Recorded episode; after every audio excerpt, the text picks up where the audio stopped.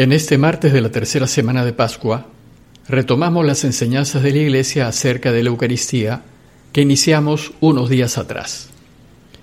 Después de la multiplicación de los panes, el Evangelio de Juan empieza lo que se conoce como el discurso eucarístico de Jesús.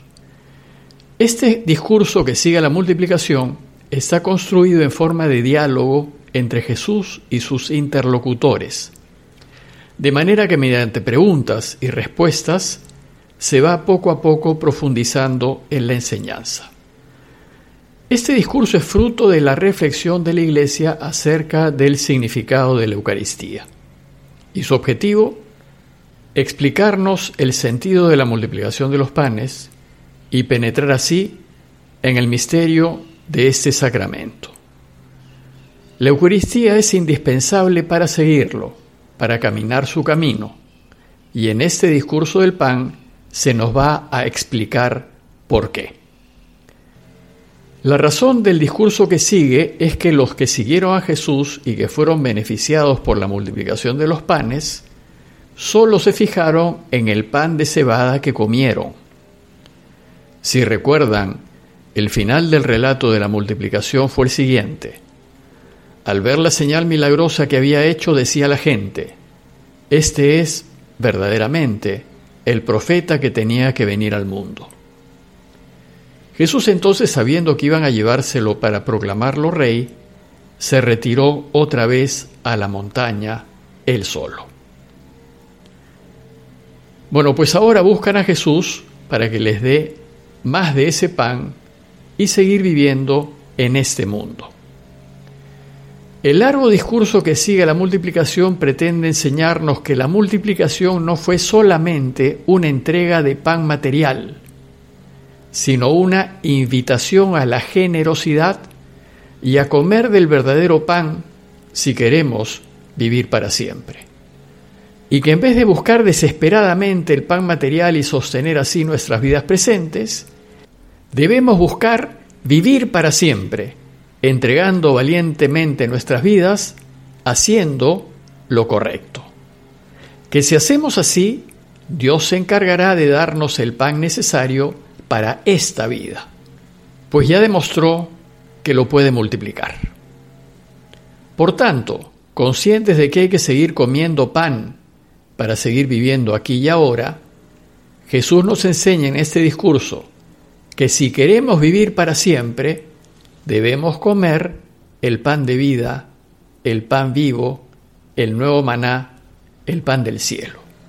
Estas son las expresiones que se usarán en el discurso. Además, la multiplicación de la que sus oyentes fueron testigos confirma que Jesús es capaz de dar lo que promete, porque lo puede todo. Y en consecuencia, efectivamente dará la vida a quienes coman su pan de vida. Con esta explicación previa, reflexionemos en el texto de hoy, que es el de Juan 6, 30 al 35. Les leo. En aquel tiempo la gente le preguntó a Jesús, ¿y qué signos vemos que haces tú para que creamos en ti? ¿Cuál es tu obra?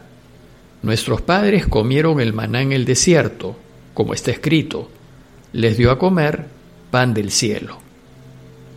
Jesús les replicó, les aseguro que no fue Moisés quien les dio el pan del cielo, es mi Padre el que les da el verdadero pan del cielo, porque el pan de Dios es el que baja del cielo y da vida al mundo. Entonces le dijeron, Señor, danos siempre de ese pan. Y Jesús les contestó, Yo soy el pan de vida.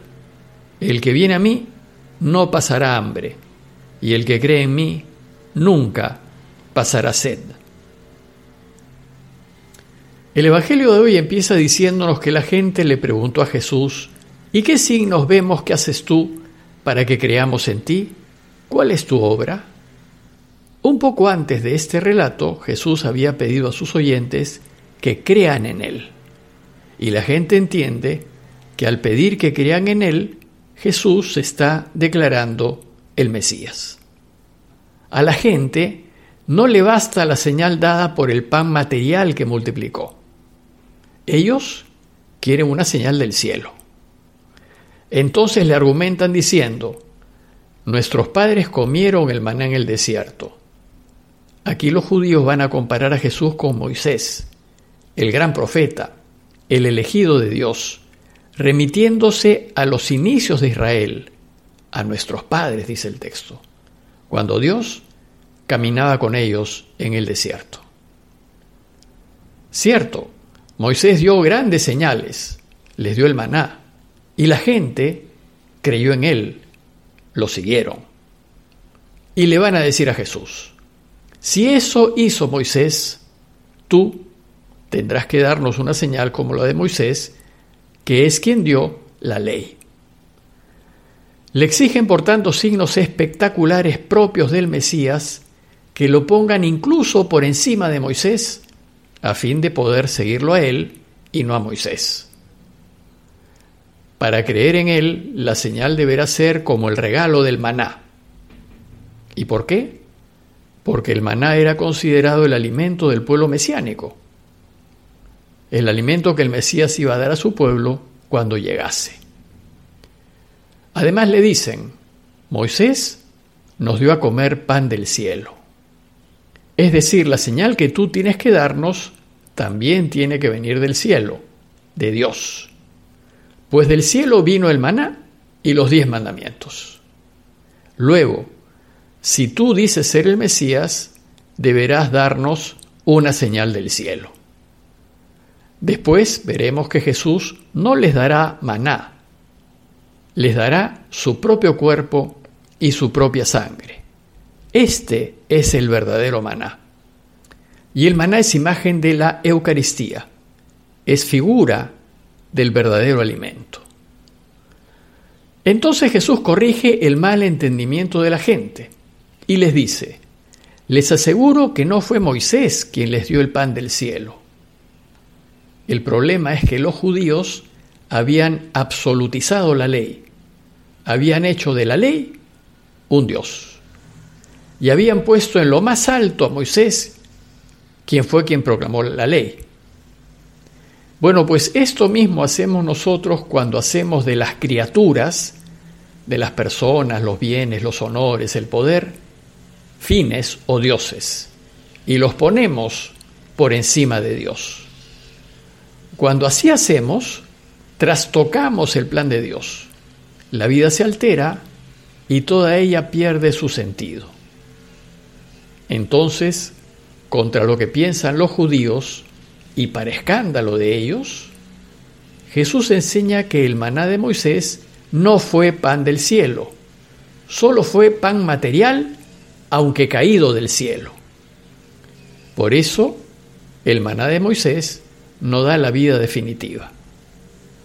Y Jesús busca dejar en claro que Moisés no es Dios, que Dios está por encima de Moisés y que en consecuencia Dios está por encima de la ley. Por lo tanto, la ley está al servicio de Dios y no al revés. Por eso, cuando la ley entra en contradicción con lo del Padre, contradice la verdad, la justicia, la vida, la salud, el bien, Jesús se la salta.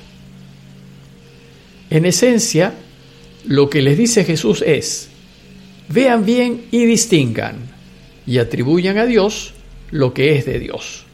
Porque el pan de Dios es el que baja del cielo. Y ese es el que da vida al mundo.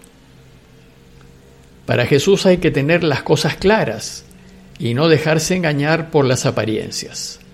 Por tanto, les dice, no busquen el pan material como si fuese el fin. Busquen a Dios, busquen el verdadero pan, busquen el pan que los hará vivir para siempre. Y solo Dios da este verdadero pan. Una vez que la gente entiende, le pide a Jesús de ese pan de vida.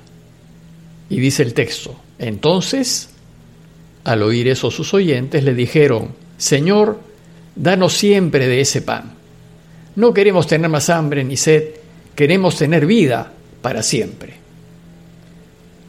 Y a la luz de este pedido, el Señor se revela a sí mismo y se revela como Dios. Y contesta, yo soy el pan de vida. Y por tanto, el que venga a mí no tendrá hambre, y el que cree en mí nunca tendrá sed. Con esta afirmación final empezará el Evangelio que reflexionaremos mañana y que mañana profundizaremos. En conclusión, al hacer su meditación el día de hoy, los invito a considerar lo siguiente. Primero, considerar quién es mi Dios y preguntarme, ¿qué personas, padres, parejas, hijos, amigos, o qué cosas, bienes, trabajos, logros, he absolutizado en mi vida y he puesto por encima de Dios? A menudo ponemos lo creado por encima del Creador. Y segundo, considerar que solemos movernos por la vida pensando solo en el corto plazo y no vemos más allá. Y preguntarnos, ¿qué me interesa más? ¿El presente, que es corto, fugaz, pasajero? ¿O la vida por venir, que es eterna y que durará para siempre? Pidámosle a Dios para que pase pronto esta pandemia y para que seamos capaces de ayudar a las personas que están pasando mayores dificultades. Parroquia de Fátima, Miraflores, Lima.